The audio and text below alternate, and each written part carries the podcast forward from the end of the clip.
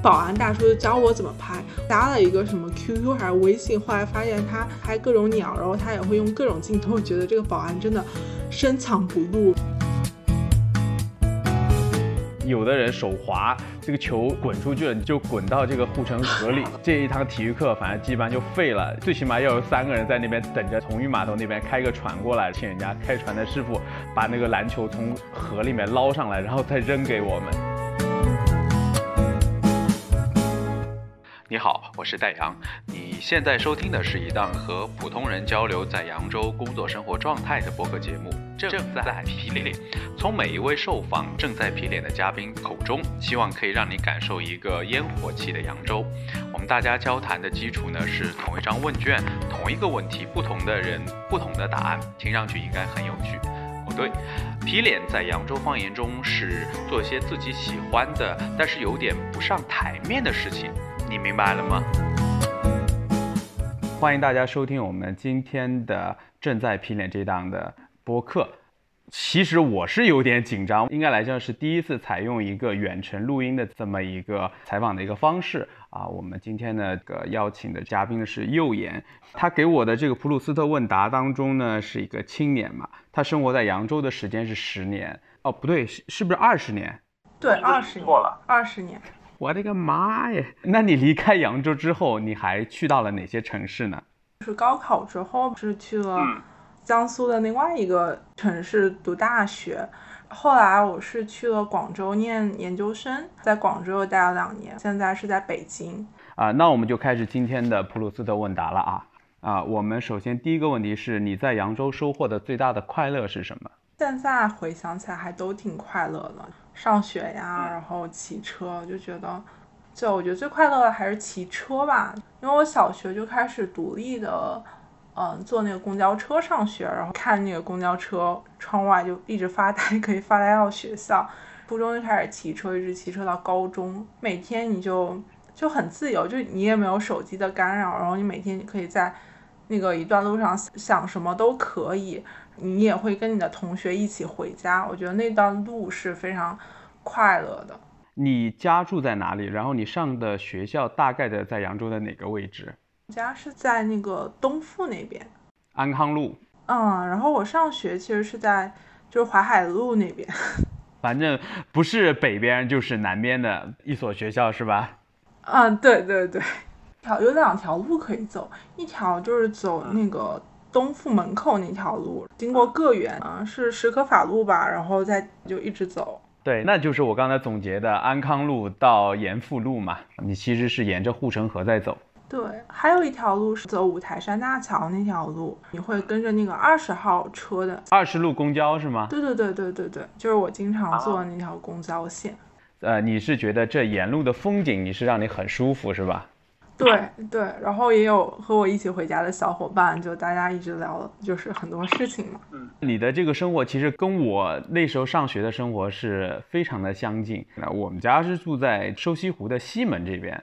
我上学的学校呢，我估计应该跟你是一个学校，是个扬大附中。像我们那时候直接就是穿景区过来。你是不是觉得扬州是一个非常适合骑自行车的这么一个城市，是吧？对，学长学长，就是我挺喜欢骑自行车的。就有一段时间疫情的时候，就也在家上网课嘛，然后就每天运动，就是出门绕扬州骑一圈再回来，因为我觉得跑步不太累了，然后你骑车会有个兜风，然后我就很喜欢。扬州的整个城市环境还是比较干净的，骑车应该来说没有太多的灰尘，正好是你年少的时候，你对这样的一个骑行的风景啊，你遇到的那些年轻的朋友们，拥有非常美好的一个回忆，是这样吗？嗯嗯，对。行，呃，那我们就下面一个了啊，你这个没有划掉，但是答不了啊。你现在生活在扬州的心境是如何的？你现在生活在北京，你是晃点我吗？但是我没法删了呀，因为我有一些就是可能不太想做的，或者我根本就没有想到过。那你觉得，如果说你生活在扬州的话，你会有什么样的心境吗？其实我一开始在北京还挺焦虑的，就是有很多不确定性的东西，然后有很多都是你需要你自己去打交道的，比如说嗯，怎么样租房呀？然后怎么样不被中介骗呢？然后很多事情都是需要你自己去处理的一个状态，就是你要把自己绷得很紧。觉得在扬州生活可能会放松一点，就是它的环境会很很让你熟悉，然后你会很平静、很安稳的那一种。对，那你就是觉得相比较现在的北京的生活来讲的话，会呃悠闲一点，会就是说这种压力会小一点，对吧？对对是的，但是我估计你应该短时间之内不会选择回到扬州工作生活吧？啊，是的。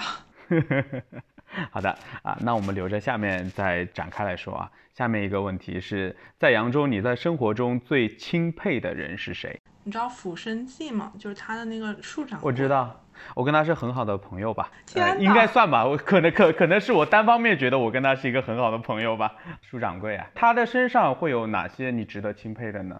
比如说他开的那家小小的书店会让人觉得很舒服，他可能会按照他自己的那种。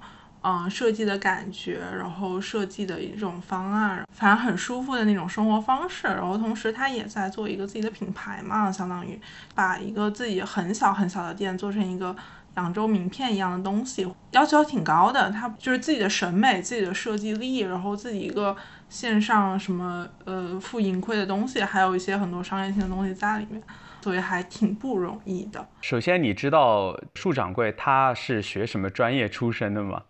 设计吗？还是中文系？我忘了。我记得他是云南大学的。他跟我们是一样，都是学传播的。笑死了。实际上，我们来看浮生记书店的话呢，我第一个是他的这个店，包括他这个人是非常具有扬州这个属性的。我记得他也在微博上也讲过吧。如果说他离开了扬州，他的浮生记书店好像就没有那样的一个。那个味道了，他觉得他的书店是生长在扬州的这么一个小小的一个店，我也很佩服他做的那些设计，小到明信片、钥匙圈儿、呃钥匙包，还有帆布包，还有丝巾，包括他开的那些民宿啊，小山，他好像要开第二个店了，天哪，就就第二家民宿了。嗯，他从扬州的呃文化当中嘛汲取了很多，比如说他做的那个徽章。就是一个“寿”那个字，实际上就是瘦西湖的那个“寿”。我觉得作为女孩子来讲，很多人她都会有这样一个美好的一个愿望，对吧？包括她做的那个玻璃杯，二分明月杯吧，好像是，因为它上面是一个月亮什么的，啊，我觉得也也蛮有趣的。你想，她在开浮生记书店的时候，那条皮市街旁边都是些什么？卖老鼠药的，呃，什么剪头发的，比如说开那种小日杂店的。呃，那条街它是没有太多的像现在的这样的文艺气息的，但是它是有烟火气息的那么一个小店，而且它慢慢慢慢的运营嘛，经营嘛，树掌柜还是值得我们去佩服他的。下面一个好吗？有没有一个扬州的地方或者角落你愿意待上一天？觉得可能是我们学校的操场。体育课也不喜欢运动，然后就在操场上坐一个四十五分钟，然后就发呆，然后就看云，就是在阴影的下面看云，就看树就飘来飘去这个样子，就看他们在打篮球嘛，就是你是一个很静态的那种感觉，就是你很舒服，然后你就会听那个下课铃什么时候响，嗯，就会一个是一个很放松的状态，就是你也什么都不用想。你们上学时候那个操场的围墙应该是很高的那种吧？嗯嗯嗯，在你上学的十二年之前，你知道我们当时的附中的操场是什么样子的吗？我们只有非常矮的那样的一个看台，看台的外面实际上就是路嘛，因为我们学校实际上就是在瘦西湖风景区的这个边缘。我就记得我们当时上活动课的时候，这个人一活动，活动到看台后面去了，会从那个旁边它的那个就林间小路，然后就走到了类似于哪里呢？老师他们不是有个书院巷的那个宿舍，呃，外围，这样的话是可以走到这个四望亭路上的。哦，但是我后面的话，了这个校园管理，我估计你们是没有这样的经历。然后呢，你说的这个男生打篮球这件事情，我们当时学校的北面也是没有这围墙的。其实当时我们的这个学校是一个，就是安全性是非常低的。你要知道，初中生、高中生这个篮球。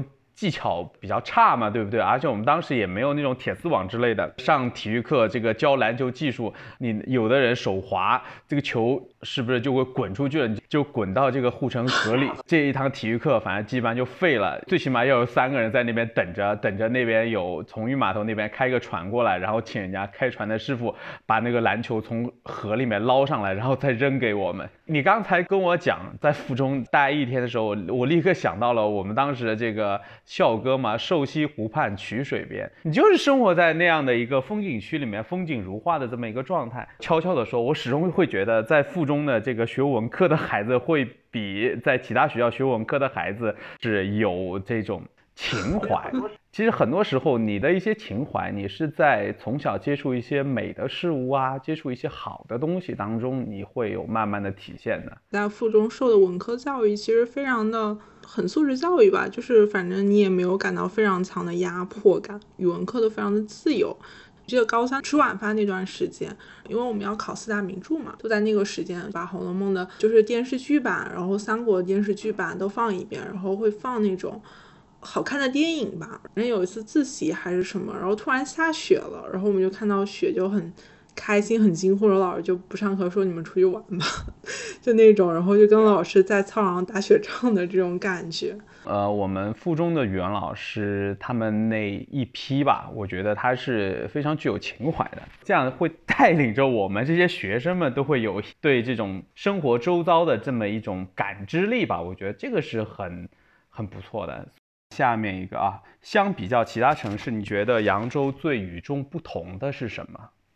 它很安静，就是我觉得它是一个介于中间值偏上的一个感觉，就是它并没有很发达，也并没有很落后，就是它有那种很古典的东西，就是很古老的东西在，然后但是它也不是那种。恪守那种很古老的东西呢，它可能就是自成一个小小的区域里面，就是在不断的发展的东西，啊，因为你去过很多地方之后，你会觉得有的地方真的就是很发达，然后发达到你无法企及，就是你会跟它有很大的距离感，然后有的地方是会比较偏落后一点，内地的一些城市会比较的那种感觉，但扬州好像就是介于这两者之间。我觉得可能对我个人经历而言，因为我是生活在扬州的。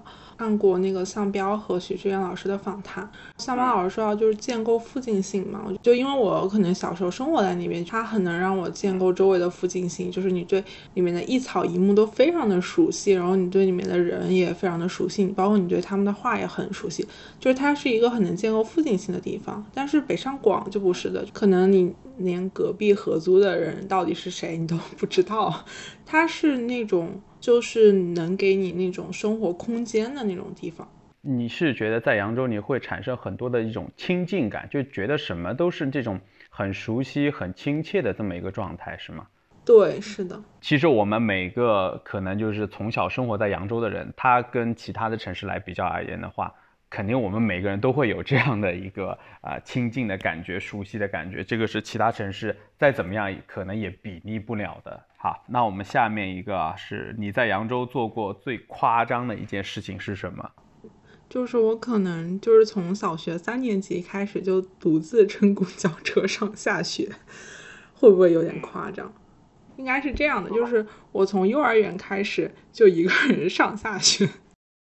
但是我幼儿园是住的很近，就是我幼儿园住在我一个亲戚家，然后我那个亲戚是住在那个附中的宿舍嘛，啊，然后你就出门就走一条路就到了门口的那个幼儿园，就你可能从幼儿园开始你就一个人上学，然后我的小学是在那个那幼儿园对面，然后你小学一年级开始你就一个人出门上学，后来。嗯，三年级的时候是就是回家了，一个人乘公交车。我记得那个公交车有十几站吧，然后你就一个人上学，反正好像从小到大都是一个人上学，就是那种情况。但当时也没有想到，觉得自己能独立自主做这件事。然后我爸妈也挺忙的，他们也管不到我。然后当时完全不会觉得啊，就这么小做这件事会那么的。有点夸张，就是那种，当时觉得还挺正常的，就一个人上下学还挺自由自在的这种感觉。实际上，我们可以从一个侧面来说，扬州它还是一个很安全的这么一个城市。我就记得我们当时因为我们那时候好像对学习的一个这个压迫感也不是太强。初高中的时候好像也就七点半还不是八点钟就放学了，回家应该是走这个就是大虹桥路这边嘛，可能五分钟就到家了。但是呢，怎么能放弃这么一个就娱乐的时间呢？出校门以后就右拐上四望亭路。我记得当时四望亭路这边有一些什么书店啊，我们那时候还有音像店啊，还有什么超市啊、文具店啊什么的，反正乱七八糟，呃，就每个店都逛一遍。呃，你们上学的时候，这个学校旁边不是那个利群书店嘛，对吧？对对对。我们当时上学的时候，那个利群书店，它它还有一个店是开在四望亭路上面。开在就是这个师范学院的大门的对面，在这个店的话呢，它是做类似于像社科类的这样书。我就记得，我这个一放学我就跑到人家书店里面去，这个什么扬州人、二十四桥明月夜，呃，韦明华这个作者写的呃关于扬州的那些什么文化那个书，我就我就站那边翻，也没有买过，你知道吗？我那天还碰到立群书店的老板。呃，我们好像是开会的时候碰到，我说，我说你知道吗？我上学的时候就去你们家了，可惜的是从来没在你们家消费过，笑死。不会吧？我记得我们买教材的时候，就附中买教材的时候，还经常去他们家买，好像也可以打折之类的。我们上学的时候，教辅买的很少，我们那时候上学基本上不买教辅。到高考的时候，我觉得。好像我还没有复习完一轮吧，所以说你很多人不能够理解，好像就是你还没有复习结束，然后你就去高考了，就就我们那时候真的是这样的。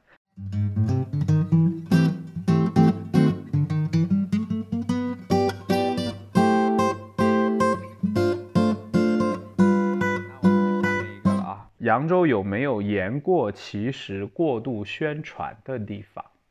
嗯。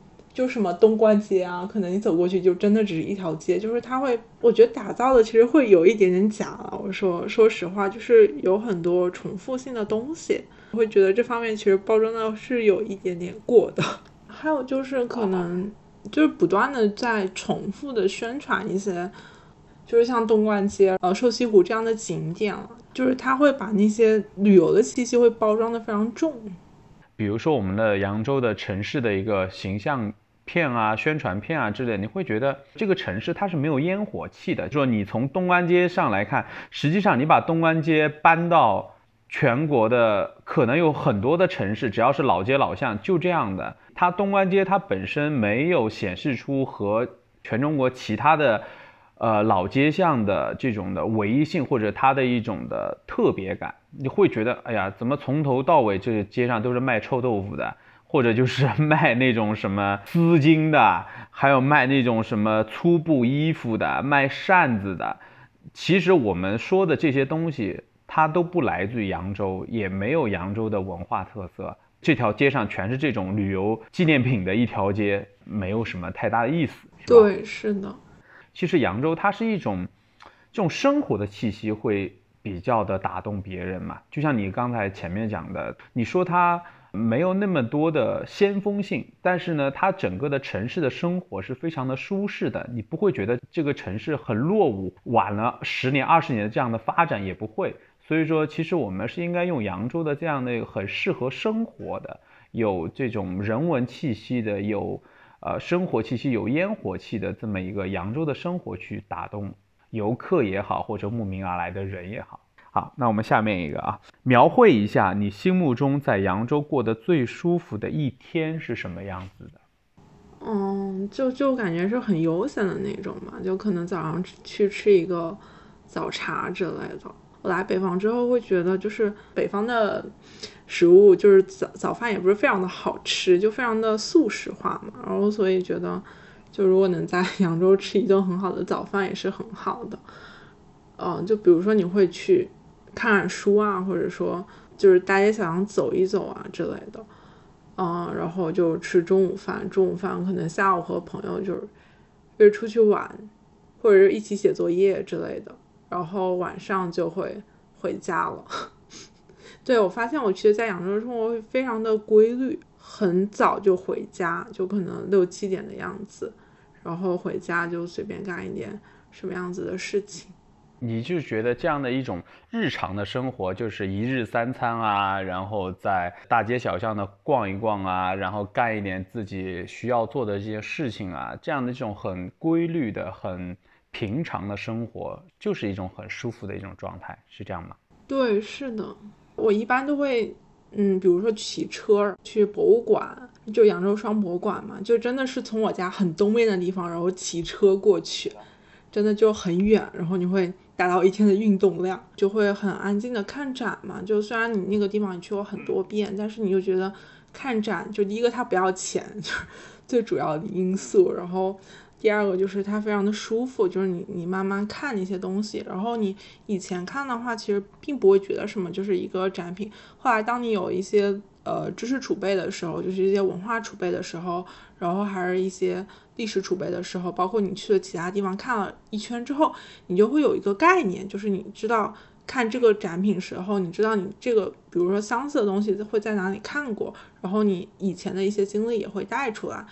嗯，就比如说我之前去。嗯，重庆还是成都的时候去了一次，呃，博物馆嘛，然后看到是什么，还是曹贝还是什么，反正就是什么三国时期的人在那些干什么，我忘了，我对三国的历史不曹操、刘备，你刚说了个曹贝，我想曹贝是谁？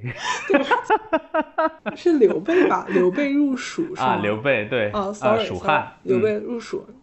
你就会觉得啊，就是那个地点，你真实的你在历史上那个地方，你真实的去过了。然后后来有有一次我去镇江的时候，镇江北固山嘛，然后当时好像刘备和孙权又在那干嘛？然后你就会觉得非甘露寺，对对对，就甘露寺。然后刘备招亲，对对对，你就会觉得非常神奇，就是你那个两个地方你自己真实的去过，然后真实的去博物馆看过，你就会有在地理上建立一种连接感。你就会觉得很神奇，你会和它的轨迹有一种重叠的感觉。就是我现在逛博物馆的感觉是这样，就你小时候逛博物馆可能就是看到一个碎片一个碎片的东西，然后你现在逛博物馆会把那些那些碎片慢慢的拼起来。然后我记得我上次去还有个特别有意思的事情，然后当时拿一个单反拍照之类的，但是它有一点会反光。那边有个宝就突然过来跟我说说你这样拍不对，你要怎么拍才能拍得好看？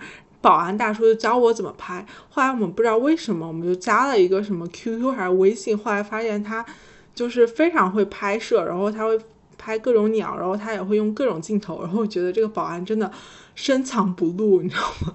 扫地僧是吧？对对对对，我就觉得啊，这个人真的好神奇啊！就别看他是一个保安，然后他的什么 QQ 空间的生活就是。用各种长镜头拍各种鸟，就觉得哇，他真的很厉害。哦，之前就反正很喜欢待到闭馆嘛，然后就是你会就在一个地方看书啊，然后看看到落日下去了，然后你闭馆就出来。我觉得舒服的一天。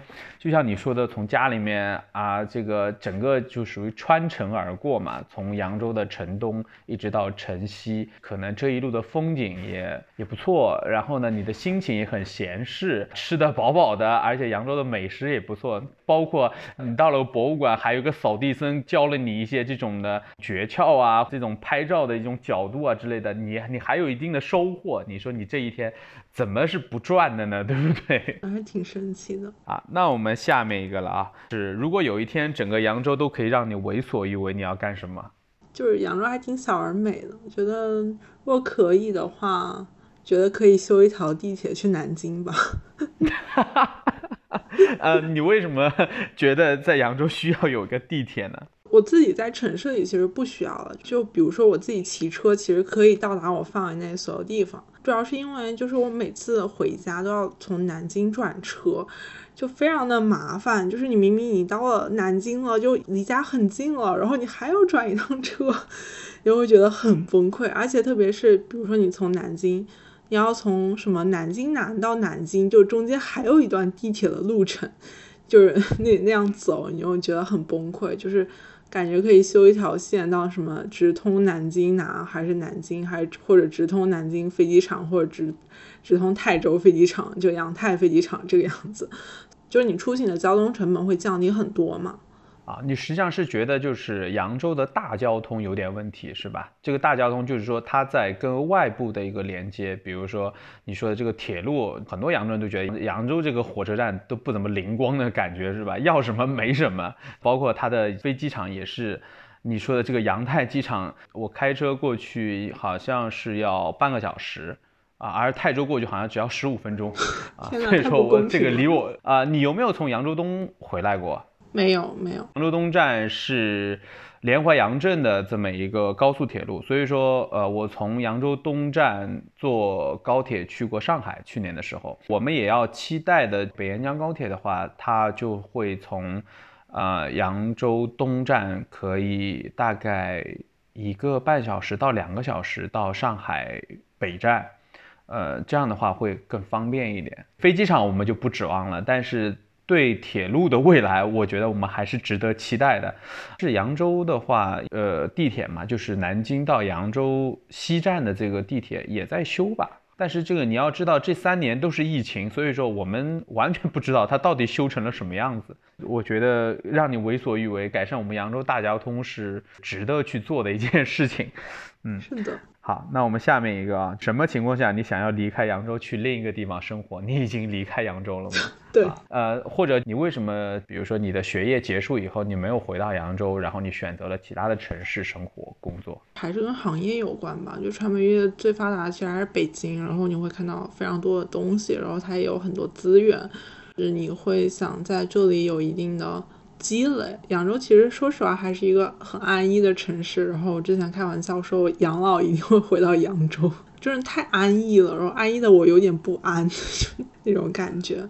你是觉得就是说，在扬州的话，可能你学的这个专业啊，可能比较少的工作机会，或者就是说，这个扬州这个城市太安逸了，就算你去了什么。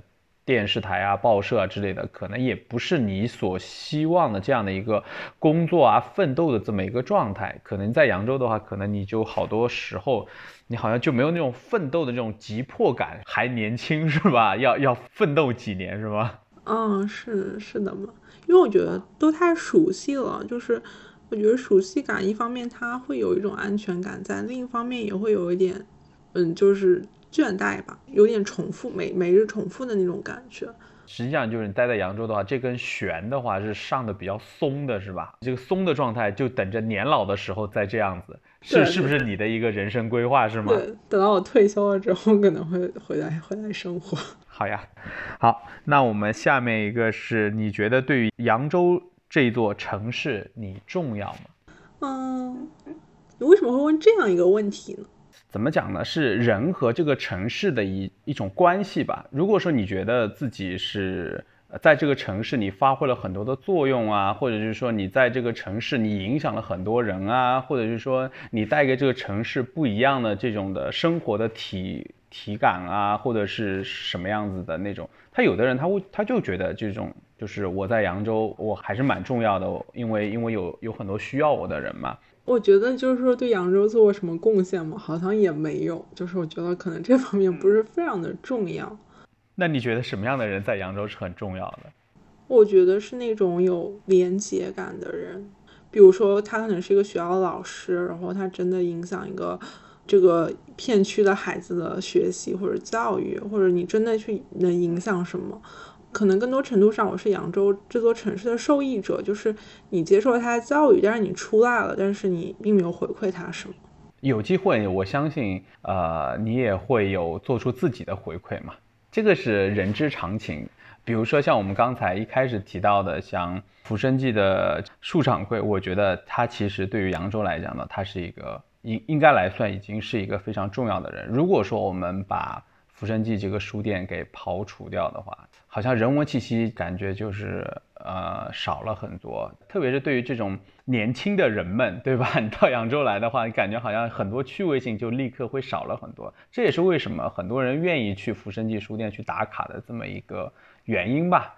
呃，而像我们这样的这个小书店，因为我们是给孩子的书店，所以说啊，对于扬州的小朋友们，如果说来到我们野百合书店，你来看过书啊，参加过我们的活动啊之类的，相对来说，野百合对于他们来说是很重要的。我也希望就是说，我们这样的一个小的书店有自己的特色，会因为我们的一些做的事情啊，会因为我们做的一些。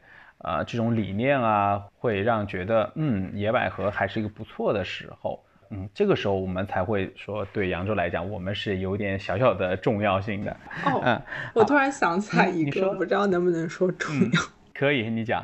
嗯，我之前写过一篇关于扬州的文章，在一个豆瓣小组里，我不知道为什么，就是当时有一个小组的组长吧，邀请我写，就是他要写一百个城市，然后我就。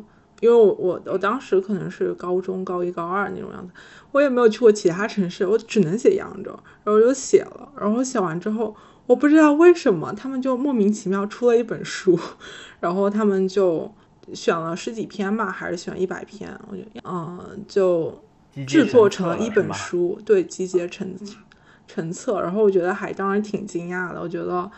如果能那样介绍扬州，我觉得还挺不错的。就是如果有人看到那些书，但是有可能初中就是高中的文笔写的非常的幼稚，啊，也不会，也不会，也不会。我记得是有一本杂志叫《城市中国》，好像是和同济大学建筑学院来合作的这样一本杂志，是讲城市运营的。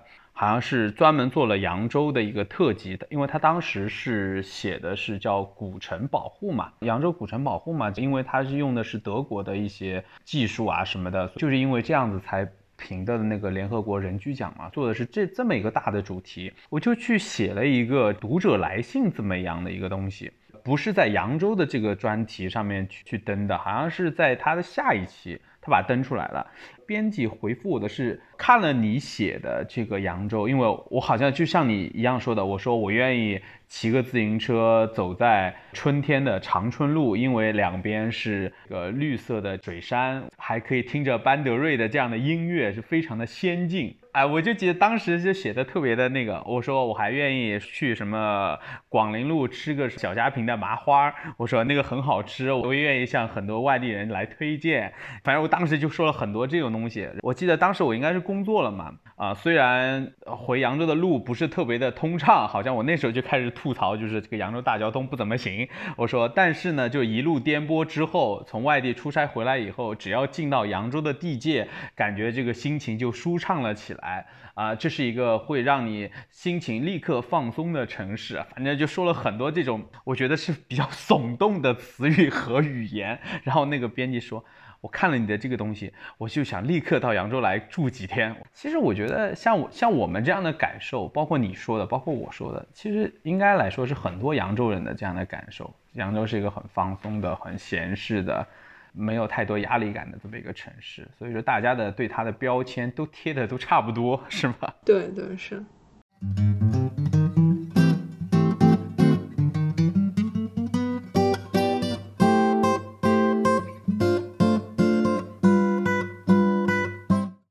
那我们下面啊是一个比较小的一个问题，就是扬州话当中，你觉得哪个词语最有意思？你会讲扬州话吗？会非常奇怪，嗯，就是我跟别人对话的时候，一般不讲扬州话，但是就如果别人跟我讲扬州话的时候，我可能会回复一两句。那你觉得有没有什么扬州话的词语是很有趣的吗？我之前想到一个是那个哭喜，哦，你口屎的？对对，我就觉得很有 意思。你口屎什么啊？对，就是因为我之前去那个浮生记，然后当时不知道为什么，可能是出了一点意外什么，然后那个处长就送了我一个那个小的。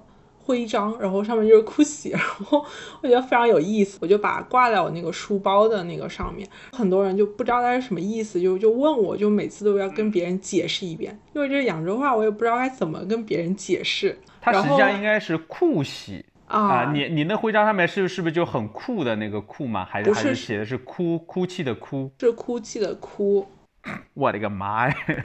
是要纠正他一下。没有没有，呃，我们扬州话就叫口屎。像很多人叫，我就考试扬州那个老五仔，对对对听得懂吗？对对对，对吧？就很多人他就喜欢吃扬州盐水鹅嘛，他就说 这种酷爱，所以说我估计可能扬州的以前人会是这种很久之前嘛，他就用了酷这个词语了，就是表示他的一个程度。你说的这个词语，把我的一个扬州话的词语给调动起来了，感觉我已经好久好久没有说这什么酷诗之类的。还有一个词，我觉得非常符合扬州人，叫阳性，是那个扬州的阳。哦啊，哦阳性。正常情况下的话，这个阳应该是，比如说什么太平洋、大洋洲的那个哦洋，得意洋洋三点水的那个洋。对对对对对对对对，得意洋洋的那个洋，呃，阳性是一个，就说你这个人好像就是你突然就是这种好像突发奇想啊，然后你你的这个想象好像就是说不太符合这种现实的需要的那种状态，对吧？但是呢，好像你骂人家阳性，好像也不是那种骂的就是特别狠啊，或者特别粗俗的感觉，突然的感觉那种好像就是想要个什么东西，或者就是说想去干什么，是吧？对对，啊，那个炮字的，不要阳性的。其实我是觉得扬州人好像骂人骂的不是特别狠，是吧？好像没有没有那种 骂人说把人家骂的就是头都抬不起来这种状态，好像扬州就很多那种。除了那个阿喜，这个好像也就 好像也也也不是那种杀伤力太大的那种什么十三年之类的，也不像人家那种就是带着各种器官的那种的，比如说像这个骂人家你阳性哦，实际上就是你稍微正常一点，或者稍微靠谱一点，稍微就是说那个就是稳重一点的那种状态，是吧？不过现在这个疫情期间，我们还是不要用这个词语了。你一说我就觉得，不要说阳性了，人家会疯的，是吧？我刚刚也斟酌了一下，就是最近说阳性的人也很少了，基本上也不会骂人家阳性了。我觉得现在骂人家阳性是很很严重的一件事情。据说上海一个小区里面，然后把他们小区里面那个三头羊的那个雕塑都用雨衣给盖起来了，因为不想看见羊。天呐，对，所以说这个啊、我觉得很正常嘛，就是人到了一定的一个状态之后，他有一种我看你不顺眼可以吧，对吧？我我不是那种迷信，它只是一种就是这种情绪的一种的一种转接或者一种发现那种的。我的去年的核酸是十八次，基本上扬州的大多数人的核酸次数都在十五次以上，所以说的话，在当时。真的人还有那种恐惧感，还有那种无力感，因为你隔离在家，其实除了这种政府的这种公务人员啊，或者这种事业编制的人，很多像我们那时候其实就是没有收入的。给我们书店的店员，我还要给他们发工资，当然了，这个工资呢也没有足额的去发嘛，他们也是能够理解的，大家都会遇到困难嘛。而且现在的形势其实也是很恶劣的，实际上我们这个城市也算封锁状态，整个的城市它是没有什么流通的。像我们晚上，像以前的话，还会有一些几个人啊冲到我们十一楼上面来。但实际上，二零二二年的话，已经很少有这样的人，这种城市的流动性已经非常大幅的下降，真的是没办法的。对，啊，好了，那个我们已经兜得太远太远了，希望这个疫情赶紧过去吧。我感觉很多地方或者很多人都快撑不住了，完全不知道该怎么办的那种这种无力感或者这种焦虑感，呃，没有办法用言语来形容。我们只能说，呃，现在上海的那些事情，感同身受吧，其他的也也说不了太多。我们当时感觉好像啊，扬州的城市的管理是非常的落后啊，非常的怎么样的那种。可能是中国的全中国的城市的管理、城市的秩序，可能都需要这个系统都需要一个升级换代，可能不仅仅是扬州，也不仅仅是上海，啊，每个城市可能都需要的。好，那我们下面了啊，你会向异乡人推荐最扬州的一个东西是什么？我最想安利的就是豆沙包和嗯烧麦，因为我就超喜欢吃。烧麦，你喜欢吃谁家的烧麦？我觉得都还不错，就只要是烧麦，就是那种松子烧麦都不错。松子的是吧？它下面的是那个糯米饭的那种的，对，但是那个油好多呀。我也觉得，所以只能有偶尔吃。其实扬州的烧麦有两种，一种呢就是你说的这种松子烧麦，还有一种是翡翠烧麦。翡翠烧麦里面是菜，你有没有吃过？我觉得翡翠烧麦好小啊，不能满足你对烧麦的喜爱是吗？你对你对烧麦的喜欢，你是喜欢它吃它外面的皮呢，还是说是里面的芯子，还是说是内外都喜欢？我喜欢吃那种糯米那样的东西，我觉得它里面有松子也很好吃。你难道在广州和在北京没有吃到这样的烧麦吗？我在广州其实有，然后广州其实还跟扬州挺接近的，因为它的早茶呀什么都很接近。北京真的很荒芜，北京就是一个美食荒漠，就啥也吃不到。好吧，你在北京生活的时候，你在想念广州和扬州的生活是吧？对对对，扬州的豆沙包其实我觉得还是值得跟大家来推荐，因为它里面的豆沙还是比较的细腻。对，比较细腻。因为我可能是喜欢豆沙制的东西，像广州那个，嗯，那种糖水我也很喜欢，就是我很喜欢甜的东西。其实扬州的口味应该来讲，它是比较的综合，它又不偏甜，也不偏咸。对，我觉得它是其实是比较清淡的那种类型。然后其实我是不吃辣的，因为我觉得辣就你好像只能品尝到辣味之外，你就不能品尝到其他食物本来的味道，是一个损失。所以《舌尖上的中国》的话，这个三季每季都有关于扬州的这个食物的东西啊。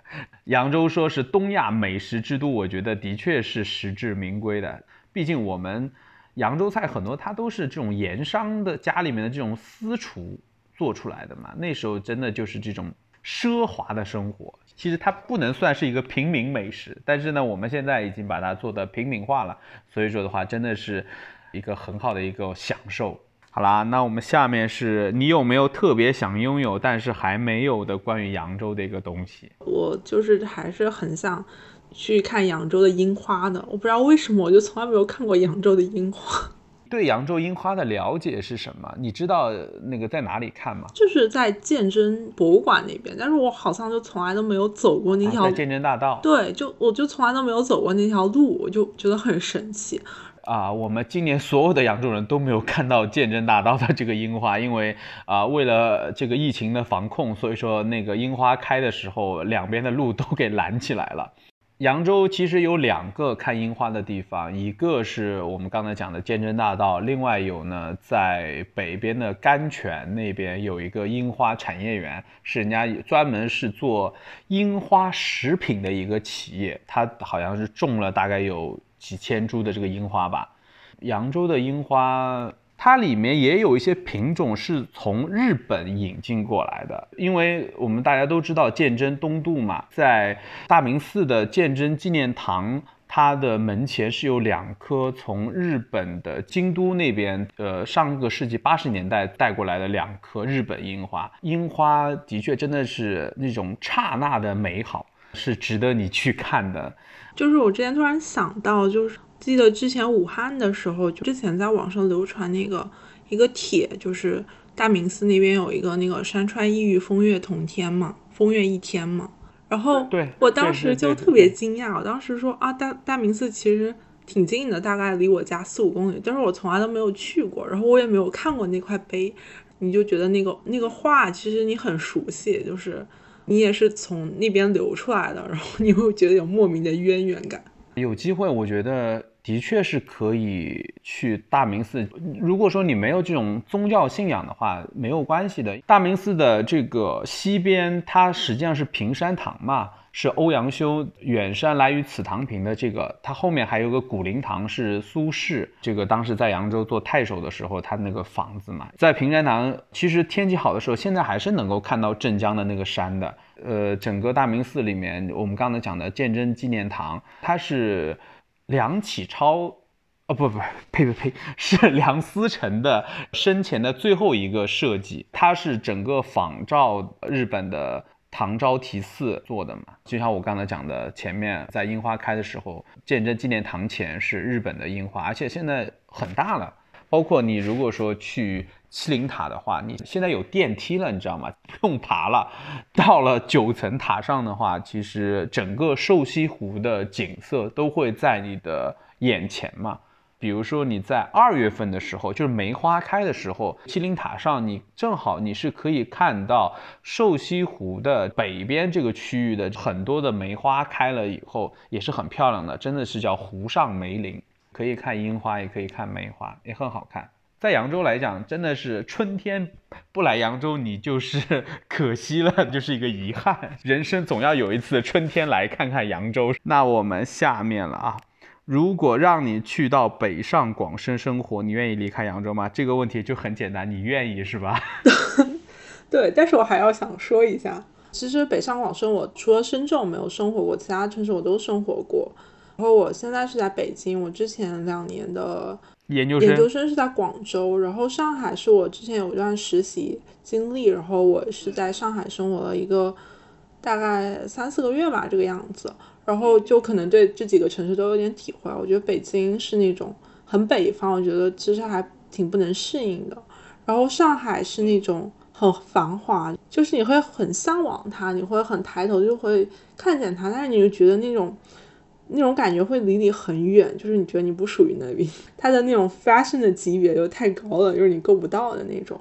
但是如果让我选，我就觉得我会选，我觉得广州是一个梦的梦中情地。我觉得它当然是一线城市了，然后我觉得它就像一个更扩大版的扬州，就是包括它的那种早茶，就是它的那种饮食习惯和它早茶的一些丰富度，然后包括它的整个城市的运转，其实是跟比。北京比上海更慢一些，然后其实广州还是会比较闲适的，因为北京感觉这边很荒芜，就是各种什么沙尘暴、雾霾之类的。我觉得广州还有很多树，他们的树就是阴影很大，就是你一片下去就全是那种阴影。你还是很喜欢那种绿色南方的那种气息，然后也不会给你很大的铺实感，就有一种很生活化、很平民的感觉。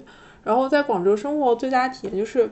我们学校其实是在市中心的，市中心很繁华嘛，但是就是会有很多的商场连在一起。我们学校旁边就有一个那个，啊，突然想不起来，就是那种握手楼。哦，你说是那是类似于城城中村，然后这个都是私人盖的这样的，比如说这家盖四层，那家盖五层，然后里面都是这种，呃，有有个有个老妈妈或者有个老爷爷就专门收租的那种的是吗？城中村，其实你看那个城中村，它是就是在城市很繁华的地方，就可以给一些不太富裕的人或者比较落魄的人提供一个比较低廉的一个那种。呃，生活环境的，我就觉得它是一个很包容的城市。对我又对广州进行了一系列夸赞。凭良心说的话，广州的这种生活的气息是最浓的。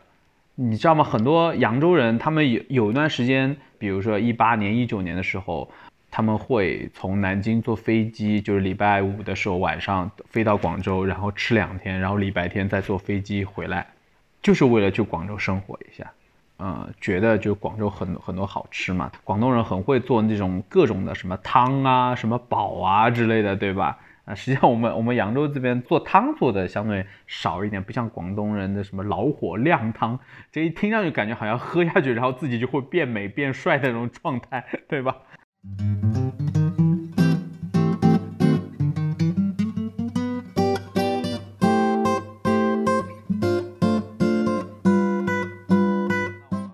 下一个，如果让你随便选择住在扬州的地方，你想住在哪里？瘦西湖畔吗？你有没有具体的小区？也没有，因为我之前是住那个附中的大院，觉得去哪里都很方便呐，就是走路就可以到了。其实视野很好，因为我们住最顶层，然后就是你每天然后在厨房吃饭的时候，都会看到附中的操场，然后就看到他们做操，然后看到他们 出来玩，就很有意思。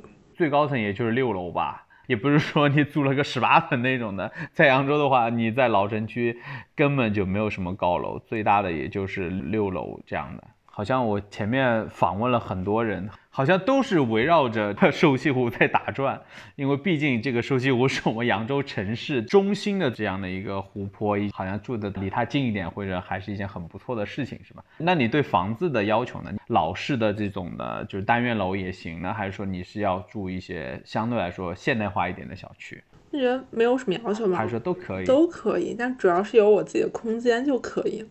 OK，好的，你等于说只要给你一间房就行了，是吧？只要在收息附近，方便你就是随时的遛弯儿啊，或者说去到扬州的东南西北啊这样的，对吧？因为它是一个中心点，是不是这么一个状态？对，是的。好，那下面一个就是，你觉得在扬州做什么样的工作会过得最舒服？嗯，我觉得你们开书店就很舒服。为什么呢？开书店有什么好舒服的？嗯，我不知道你们具体好，可能是我想象出来了。我觉得很自由，就是就你可能不要一个具体的上班时间，然后你可能书店里面就放自己想放的书啊。我觉得精神上会很自由，然后有一个很好的那种空间，就不是那种所有人都在工作的空间，是那种比较放松的一个空间。那最大的问题是，这个钱从哪儿来呢？卖书吗？对啊，这不是我用考虑的。那那你的意思就是说，当自己最好是财富差不多要自由的时候，然后开一个这样的能够让思想啊、让生活都呃很自由、很放松的这么一个小书店啊，或者小咖啡店啊、小花店啊，都都是在扬州是一个很好的这么一个生活和事情，是吗？我觉得是的，还是说，还是说你就是要要开一个书店，就觉得在扬州开书店的人是过得最舒服的。其实我觉得我知道，就是书店过得挺难的，它受到很大的冲击。但是我觉得书会给我一种就是那种很安全感，然后也有很开放的那种感觉。我可能没有什么经商的头脑，或者说真正做书店那种运营。我觉得可能会写作吧，觉得写作。也是会一种比较舒服的状态。呃，我们这个问题的话，只是说你过得舒服嘛，对吧？这样的一种的生活，就是开一个书店，你可以在书店里面像。啊，浮生记一样的，他去做很多的文创的设计啊，或者是说像像我们野百合，我们可能也不是特别注重于这种的图书的销售，我们可能更加注重的是带着小朋友一起做一些这种阅读的活动啊，带着很多一小撮的这个小孩子们去了扬州博物馆，去了大运河博物馆，然后呃，在去年和前年我们能够出远门的时候去南京啊，去镇江啊，去呃南通啊什么的。啊，所以说啊，是这种的一种生活方式，或者是写作呀，比如说像我知道的啊，沈阳的有一个书店叫离合书店。他的这个主理人小迪老师，他实际上就是一个作家。他现在的话就是边开书店，呃，边进行写作。的确，这样的一个生活的一个方式是很舒服的，对吧？思想是自由的啊，心情是这个快乐的。不管怎么样，除了钱少一点，只要能活着嘛，问题也不是太大，是吧？好的，我很同意。那我们下面一个了，好吗？古往今来，你最喜欢哪一位扬州的历史人物？其实我刚想了半天，我没有想起来有什么扬州历史人物，有可能是我历史不太好。我是会想起来我高中一件事情了，就不知道你有没有听说过一个成语叫“南柯一梦”。头岭乡的那棵大槐树嘛。对对对对，就是那一棵槐树。然后我记得我们当时是语文课，不是语文课，就是我们有个选修课。然后选修课当时选一个什么什么武侠小说，什么鉴赏之类的。就我们那个老师叫什么来着？就是他很有个性，就戴着圆圆的眼镜的一个有点胖的男老师。戚雨平，对对对对，老师，对对就就是他。然后我觉得他很有意思，然后他就，对不起，我可能就基本上没有放光了。我们所有人都知道，我们所有人都认为他是附中最有个性的语文老师。对，然后我当时就上他的课，然后他上到课上到一半，他说。同学们，我们出去吧。我当时，嗯，然后，然后我们当时可能大概有三十个人还是二十个人左右，因为是那种小课嘛。然后他就带着我们出了校门，我当时都震惊了。我说怎么课上到一半，突然带着一群学生跑了，穿过一条马路到附中对面的那个小巷子里面。头岭巷。对，然后就站在一棵树旁边，就跟我们讲那个事情，就是说南柯一梦，就是他坐在那边躺下做一个梦什么的。然后当时非常的震惊，就是课上到一半就跑了，而且就觉得我我之前上小学也经常走那条巷子，然后我觉得那条树很有意思，那个树就是真的很有特点，但我从来不知道它就是南柯一梦的那个树。我当时说啊，怎么真的就是它离我那么近，就很近，然后很近到就是那个树可能几百年啊还在生长的那种感觉，我就觉得非常的神奇。然后我可能想到的历史人物就是那个南柯太守吧。南柯太守淳于棼那个字我也是最近才知道，上面是泛音的泛的上半部就是双木林嘛，下面是一个分。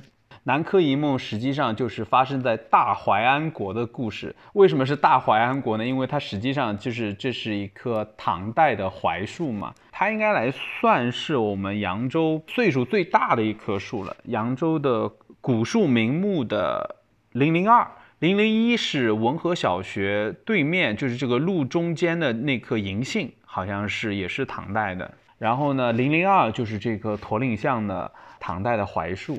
你想，它那么多年，它那个树干中间都空掉了，它就是留了那个树皮嘛。我好像就是半个月之前吧，我经过那边驼岭巷，我发现那个槐树已经发芽了，已经长出新的叶子了，整个是充满了这种生机的这么一个状态。你站在那个地方，你想一想啊，唐朝的一千多年前的这么一棵树。到现在为止，它还能够和我们现在的人在同样的一个城市，在同一个地方在生活了。这真的就是这种非常的快乐，也是非常的这种愉悦感。我最近刚学到一个词语，一个是多巴胺的快乐，一个是叫内啡肽的快乐。我觉得，如果说我们站在这棵槐树前面，我觉得很有可能，当你知道了南柯一梦，当你知道了这种的历史感，你会产生这种内啡肽的这样的一种快乐。很深层次的这样的一个愉悦感，我觉得，而且的话，在大槐树的旁边是扬州八怪纪念馆，它里面有那金农起居室，就是能够听到我们这样的节目的扬州以外的这样的这个异乡人嘛。你们对扬州感兴趣的话，对扬州八怪感兴趣，可以去扬州八怪纪念馆也看一看。好了，那我们下面倒数第二个问题啊，哪个瞬间你觉得扬州非常的漂亮？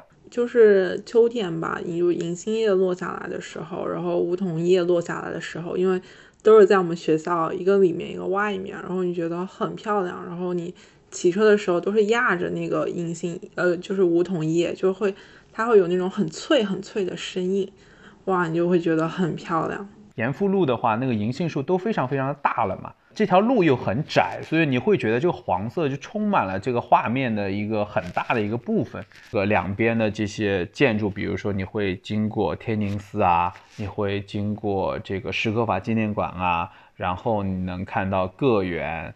啊，看到这个什么玉器厂、漆器厂这边，它的建筑基本上都是这种古式的这种建筑嘛，相得益彰吧。然后我们学校里面的那个梧桐树，基本上都应该都有三层教学楼那么高啊。整个一个学校的会觉得就很安静。但是你对这个梧桐有这么多好感吗？你春天的时候没有被那个什么洋辣子给给辣疯掉吗？我没有哎，就是还挺神奇的。